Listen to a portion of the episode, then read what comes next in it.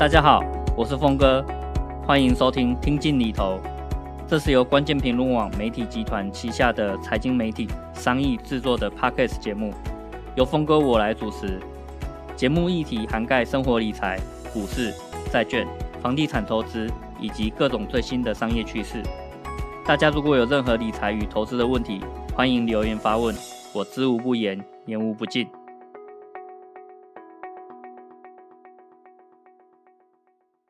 大家好，那今天我们来聊聊 ChatGPT 跟工作的这个影响吧。那我们在商议的网站上面有一篇文章，叫做“省钱动作又快”，二零二三年底会有更多人因为 ChatGPT 被裁员。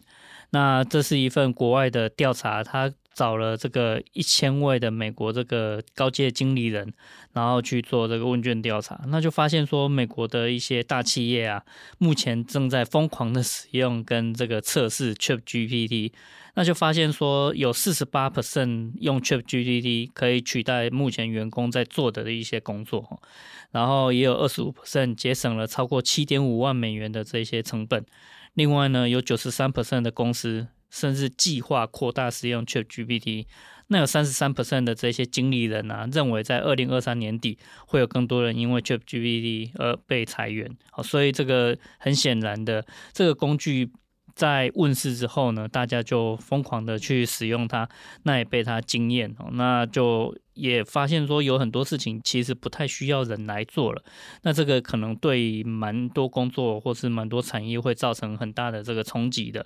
那你会不会是被冲击的那一个人呢？好，那其实我也是希望大家可以好好的去思考这些问题。如果你是刚好被冲击到的那个人呢，就像以前你可能都在做重复性然后很简单的这些工作，那后来可能例如说有机器的这个出现呐，那有一些产线甚至是可以自动。动化的，那这样的一个呃重复性的劳工的这一些工作，可能就会被机器所呃取代掉。如果你真的很喜欢做这些事情啊，例如说你喜欢做一些呃小美术品，然后是小劳作之之类的这一种工作啊，难道这样的工作其实就就完全被淘汰，或者就在市场上面消失了吗？其实也并不是哈。例如说我们在看呃一些家具好了，它其实是木工，那在更早之前呢，其实还是必须要靠人手一只一只的椅子这样子把它建立起来哦。可是当这个啊，工厂的设备越来越自动化之后，很多的椅子、很多的桌子已经是可以自动化生产的。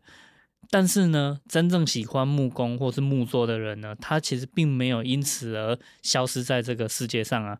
甚至很多人反而是呃下班之后还是很喜欢做木作，那他甚甚至可能会付费去学习如何去做木作，甚至是做这个木头雕刻等等的这个艺术的这个创作。所以手工这件事情不会因为机器的出现而消失，它。可能会换一种形式哈，例如说你要大规模、大量生产的，或是平价便宜的这一些呃家具，或是这一些作品，它可能就不见得是用人手来去做了。可是呢，例如说更更有这个欣赏价值的，或是更有创作的这个价值的这些东西呢，那个价格可以把它提到更高的哦，所以。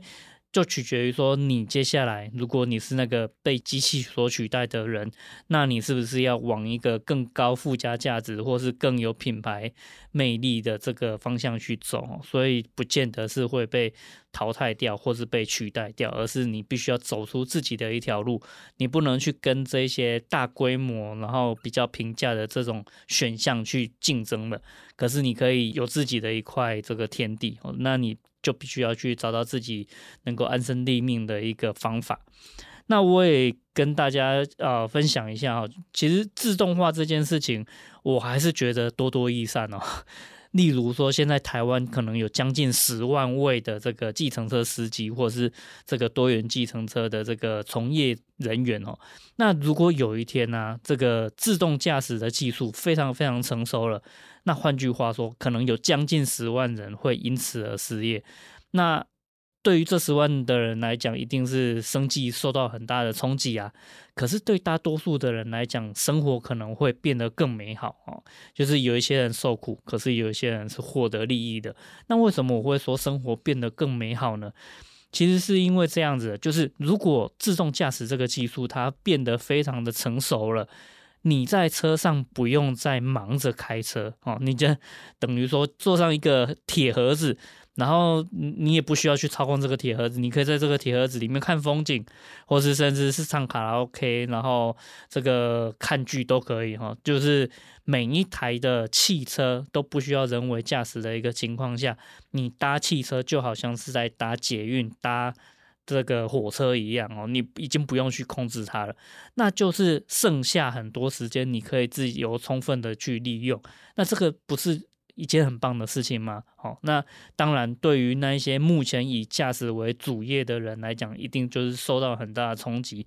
可是哦，不管怎么样，如果我们拨一拨算盘，你就会发现说。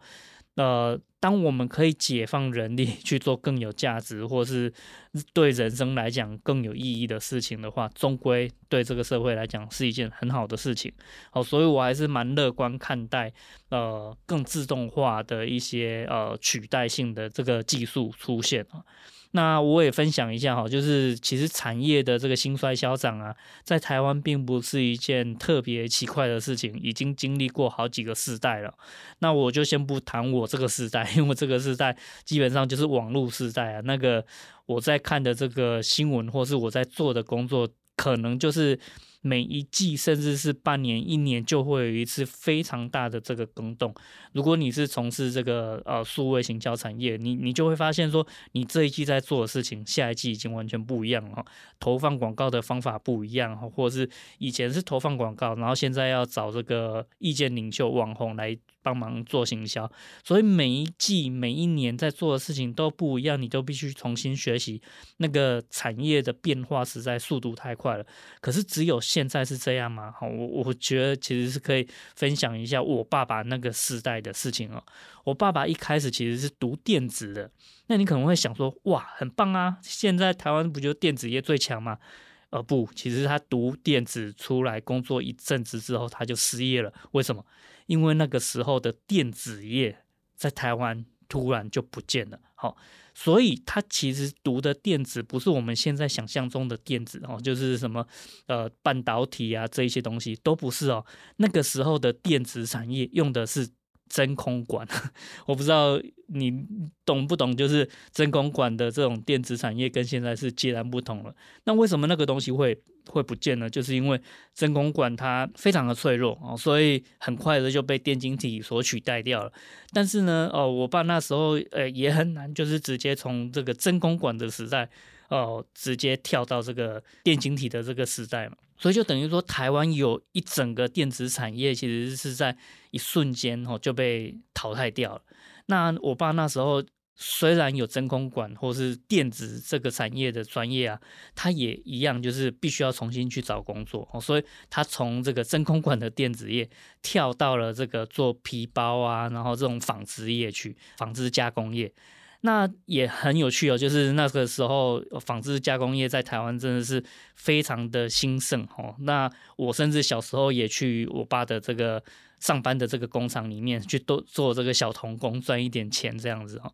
所以。整个我就是陪我爸历练过，从这个失业，然后再找到新的工作，然后这个新的工作呃越来越蓬勃发展，然后再来，然后他又突然消失了。为什么？因为台湾的这个劳动力成本其实又变高了。那纺织业整个出走之后呢，哦，纺纺织业在台湾又消失了，我爸又失业了。所以你看哈，我爸其实经过没几年，他就历经了好几个这个产业的这个兴衰消长。那纺织业不见了，我爸他失业了，又怎么办呢？哦，他又继续开始找工作，然后最后落脚在，然 后又回到这个电子业。只是那个时时候的电子业跟他一开始的这个真空管时代已经完全不一样了。他是在一家这个做 PCB 的这个工厂啊上班。那 PCB 是什么呢？哦，就是我们一般的这个电子印刷电路板啊，就是你这个主机板啊，或是什么的那些电路板啊，就是 PCB。那我也同样 就是哦，在大学的这个寒暑假也有去这个 PCB 的这个工厂里面打工啊，赚一点钱这样子。那我也是哦，经经过这一些工厂诶去工作过，然后去去知道说这些东西在做什么。要跟大家讲的是，就像我爸哈，就是。呃，算是还蛮久之前的一个工作经历哦。他这个一辈子呃，身为劳工身份，他也经历过好几次的这个产业的兴衰消长。从呃真空管的电子业，然后到纺织业，再到这个 PCB 哈，就是大家现在耳熟能详的半导体，然后这个呃比较先进的这种科技业哈，他那个时代的人都已经是这样，那当然现在他退休了，就轮到我们这个世代呢，我们这个世代的这个产业变化会更快。所以你可能会觉得说，哎，我这个工作已经做了十几年了，应该不太会受影响吧？你怎么会突然说有一个东西叫做 ChatGPT 出来，然后我就会被影响，就会被取代，就可能会失业呢？我们这个时代的变化速度实在真的是很快哦，所以这个取代性也会变得啊非常快速。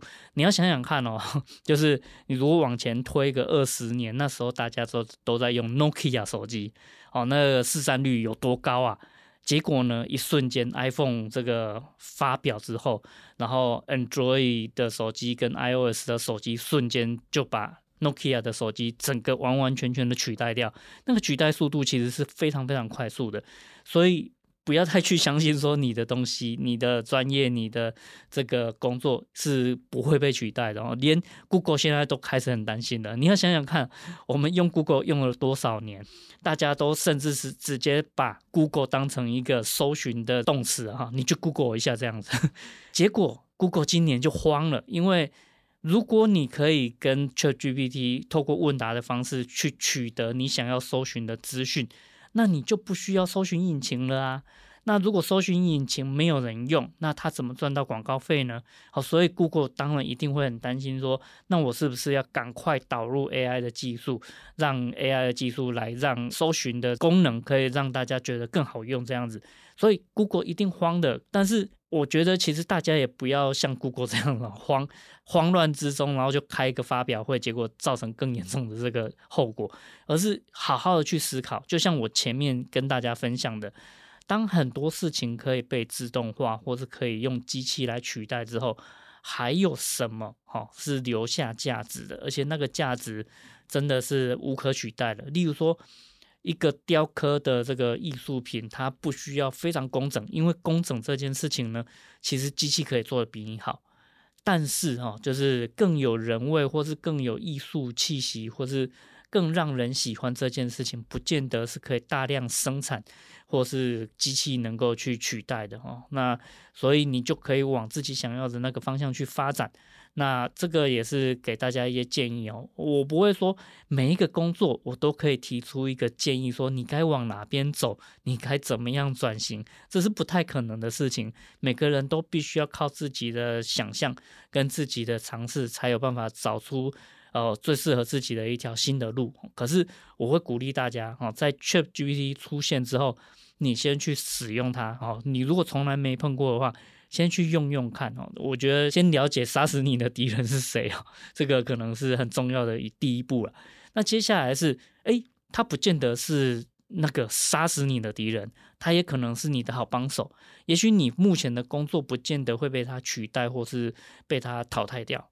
你是不是有机会去好好的利用这个新的工具，而且用的比别人都还要好？你非常了解他，你也知道自己的强项在哪里，如何跟他协作的情况下得到更高的这个效率，然后在这个工作绩效上面突飞猛进。那你其实就跟 ChatGPT 变成一个好友关系了，你跟他一起打天下，那这也是一个不错的配合嘛。哦，所以不见得你是被他取代的，而是你可以好好的去利用它。这个当然就是另外一条路了。那接下来就是说，还有更多的 AI 工具，其实会持续不断的冒出来。现在写文章可以用 AI，画图也可以用 AI。甚至接下来生产影片啊等等的，也全部都可以用 AI 来去帮忙自己做出一个你梦寐以求的这个新的这个功能。我们都看到很多的这个网络上面的一些示范了啊。以前我们如果要拍一个广告宣传的这个照片的话，那我们要劳师动众，要去请一个模特，然后还要请很知名的这个摄影师，然后打好灯光啊，架好所有的设备。动不动就花个几十万甚至上百万才能拍到一张好照片，然后去帮你的这个产品宣传。结果呢，现在 AI 帮你决定了所有事情，你不需要请模特了，你也不需要请这个摄影师哈，就是只要有人能够操作电脑，他就可以帮你生成一张照片，然后来配合你的这个产品，甚至你可以直接把产品丢进去，它来生成一张更适合的这个人脸哦，然后更适合的这个姿势，全部都让 AI 来帮你去做决定，那你就可以。很轻松的，然后很低成本的获得一张可以拿来宣传你商品的这个照片。你以前所梦寐以求的这个呃功能，可能现在是 AI 可以直接帮你做到。那其实不是一件很棒的事情吗？所以你要想的是说，以前有什么样的这个工作流程，其实是非常耗时的，然后非常耗成本的。现在在 AI 的技术下，有没有机会透过 AI 来去帮上一个很大的忙？那我举一个很极端的例子哦，就是如果你是一个农夫啊，那你以前最辛苦或是最烦恼的事情是什么呢？不外乎就是你的稻田里面会长满了杂草，你必须要去除草，那很耗体力嘛。或是你的稻田里面有一堆的这个害虫啊，那你必须要去除虫哦，那也是非常麻烦的事情。那对于杂草或是对于这个除虫这些事情呢，你要不就是耗体力，要不就是啊狂撒农药除草剂。那这些事情呢，其实对你自己的健康也不好，对你的农作物也不是一件很理想的事情。好，那可能会有一些药物残留的问题，让你的农产品卖的。这个价格没有很好，毕竟我们现在其实都很在乎健康哦，所以如果你的农产品是无毒的或是有机的，那它的这个卖价当然就会好一点嘛。可是你如果不去用这些呃，例如说农药啊、除草剂之类的，那你的这个耕作就会很辛苦啊。那这件事情有没有新的方法呢？其实是有的哈，就是当你可以理解了 AI 可以做到哪些事情，那你就。会去恍然大悟，哦，原来目前的 AI 它在视觉辨识上面能力超强的，它可以清清楚楚的去辨识什么是稻草，什么是杂草，那这不就简单了吗？哦，当 AI 可以透过镜头帮你去辨识稻草跟杂草，它就可以帮你除草嘛。不管是物理性的把杂草拔掉，好，这个机器手背可以做得到。或是它就直接用一个比较高强度的这个镭射，直接把这个呃杂草哈用雷射直接把它扫掉、烧掉，或是什么样的方式。同样的除虫也可以啊，你可以用雷射把这个你认为的坏虫直接把它就是烧掉之类的。啊，所以当你意识到哦，只要 AI 的这个技术可以做到精准的辨识什么东西你要，什么东西你不要。接下来的事情就交给 AI 去辨识，然后透过这个机器手背自动化的去帮你做一些你其实很不想做的事情。好，当你身为一个农夫的时候，你开始意识到，哎，我不只有可以耍情怀啊。很多的农夫，尤其是这个小农，都觉得说，哎，我种的东西就是要很健康，然后要很无毒。那这个其实一某个程度上来讲，当然就是卖一种情怀了。可是呢，在科技的帮助之下，你不但可以把这个情怀卖得更好，甚至你的工作可以变得更轻松。以前你都必须要弯腰在那里除草的，现在只要用机器来去帮你做这件事情就好了。那你的情怀不但卖得好，可是你要想的是，那你哪来的钱，或是哪来的这个资本，可以去投资这样的一个更高科技的设备？好，所以它就不见得只是卖情怀而已，而是。你必须要开始去理解什么叫做资本主义，什么叫做商业上面的这个投资。你要去拿到 AI 跟机器手臂来帮你做这些事情，你还是要花钱的嘛。但是你花了钱，它的这个你付出的这个代价，它又可以换来什么样的投资报酬率呢？好，所以这个整套其实你就开始必须要去思考了。所以。不只有农业，也不只有艺术啊什么的，各个产业其实都是一样的哈。就是当一个新的技术突破了，摆在你面前了，你可以想的事情其实有非常多。第一个，你会不会被淘汰？那第二个，你可不可以当他变成一个好朋友？那如果他变成你的好朋友的时候，他该如何去帮助你把原本的工作做得更好？甚至，哦，你可以开始不去做现在的工作了。哦，就像回到我们前面所讲的计程车司机这件事情哈，在自动驾驶这个技术真的很纯熟之后，其实人已经不需要去做驾驶的这个行为了。可是呢，好，你又可以做什么呢？也许你其实并不排斥做驾驶啊，然后你只是刚好这件事情有人可以帮你做了，可是你一样可以在车上去。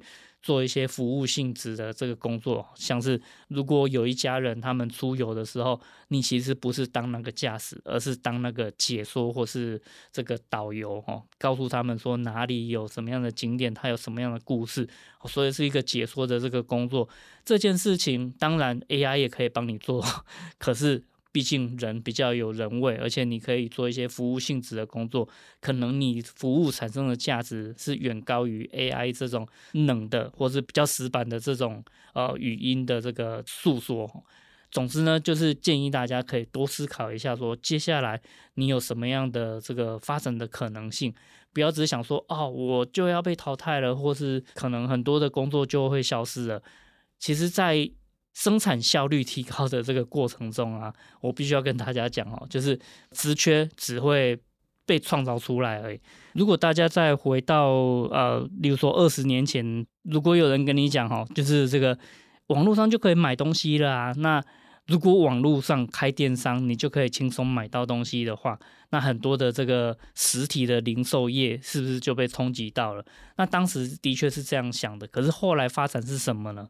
其实不见得。就是实体的零售业会被直接取代掉哦，反而是说透过这个电商的这个介绍，或是透过网络的这个行销，反而这个实体零售业，哎，活得也还不错啊。那当然就是创造了新的这个电商的这个产业出现。那电商这个产业出现呢，它也带动了更多的需求。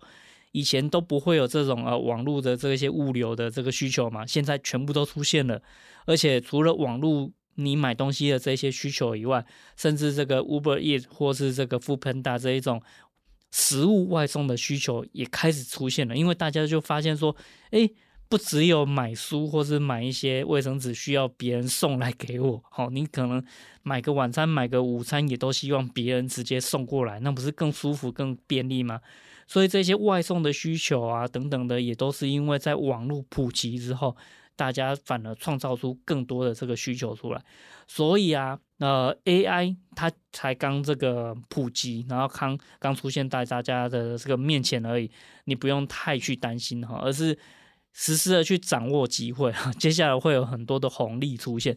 你要想的是哦，当 Facebook 开始出现的时候啊，他就在开心农场里面玩，那。玩得很开心是一回事啊，就像你现在跟 ChatGPT 在那里吵架，或者是在那里谈情说爱，其实都没关系，那就是一种玩嘛。可是你要更在乎、更仔细的去观察的是，这个东西出现它到底带来什么红利，以及有什么样的红利你是可以掌握的。那搞不好因为这样的掌握你就翻身了。好，我举个例子。如果你在脸书刚进台湾，然后大家狂玩这个开心农场的那个时间点，你不只有玩开心农场，你开始练习如何发这个社群的贴文，你甚至开始练习在脸书上面下广告，那。你就会是第一波享受脸书流量红利，甚至是脸书广告红利的那一群人。好，那那个时候就是你下一块钱的广告，你可能会赚回一百块。好，那时候就是有红利的这种状态嘛。AI 其实也是这个样子啊，就是 AI 带来很大的冲击。那乱世出英雄，你不要觉得乱世好像大家都被打得遍体鳞伤，可是你要想的是。其实乱世也是英雄出现的时机点哦。如果没有这么乱，如果没有这么大家都不知所措的话，英雄就不会冒出来啊。那你可不可以当成那个英雄呢？就是要看你有没有足够的观察能力。如果你发现有红利可以去抢占，那你动动作就要很快。那如果你发现说，哎，怎么样善用这些工具，可以把以前必须要一万块。才可以做得到的事情，现在只要花一块钱、两块钱就可以做得到了。那你其实不就是一个第一波享受红利的人吗？当大家都还在收一万块、两万块的时候，你就可以用一块钱、两块钱去把这件事情做完，然后用一万块、两万块把同样的这个东西卖出去。不管是产品或服务，AI 可以帮你节省很大的这个成本。好，所以你就。在红利期，你可以先享受这个资讯落差。那当你的这个资本累积起来之后，你就可以建立自己的团队，然后把这个工具哈调整成更符合自己需求的这个样子。那这个也是一个呃发展的这个过程。所以一些简单的想法也提供给大家哈，就是 ChatGPT 它一定会这个冲击到很多的工作，然后也会让一些职缺可能因此而消失在这个市场上面哦。但是也不用太担心的是，这个是一个新的机会跟新的可能性。那我们如果朝可能性的这个方向去思考的话，那我也会很希望大家可以去想一下说，哎。你接下来有没有真正自己想做的事情？只是现在被 困在一个工作上面，哈，不得没有办法去追求自己的梦想。有一部电影叫做《型男飞行日志》，那它里面其实就是主角是在负责呃之前别人的一个一个工作者了，哈。那他其实就就被问说，为什么公司要这样对待我？他就反而跟对方讲说。公司到底付你多少钱买了你的这个实现梦想的这个机会？那其实同样的，我觉得这个问题也很适合大家现现在思考一下，就是你不见得是会被 ChatGPT 取代的一份工作，可是如果真的是的话，其实不也是还给你一个自由，你可以重新的去思考说你的职业要往哪个方向发展。或是你原本很想做，但是只是被困在一个工作，这个工作食之无味，弃之又可惜。现在终于有 ChatGPT 帮你把这个工作弃掉了，你就有自由了，你就有机会可以重新去发展了。那这个重新去发展，不也是你人生的另外一个新的开始吗？它虽然是一个结束，但是你只要愿意把它当一个开始。那你的人生也许就会往更美好，甚至更有红利的方向去走。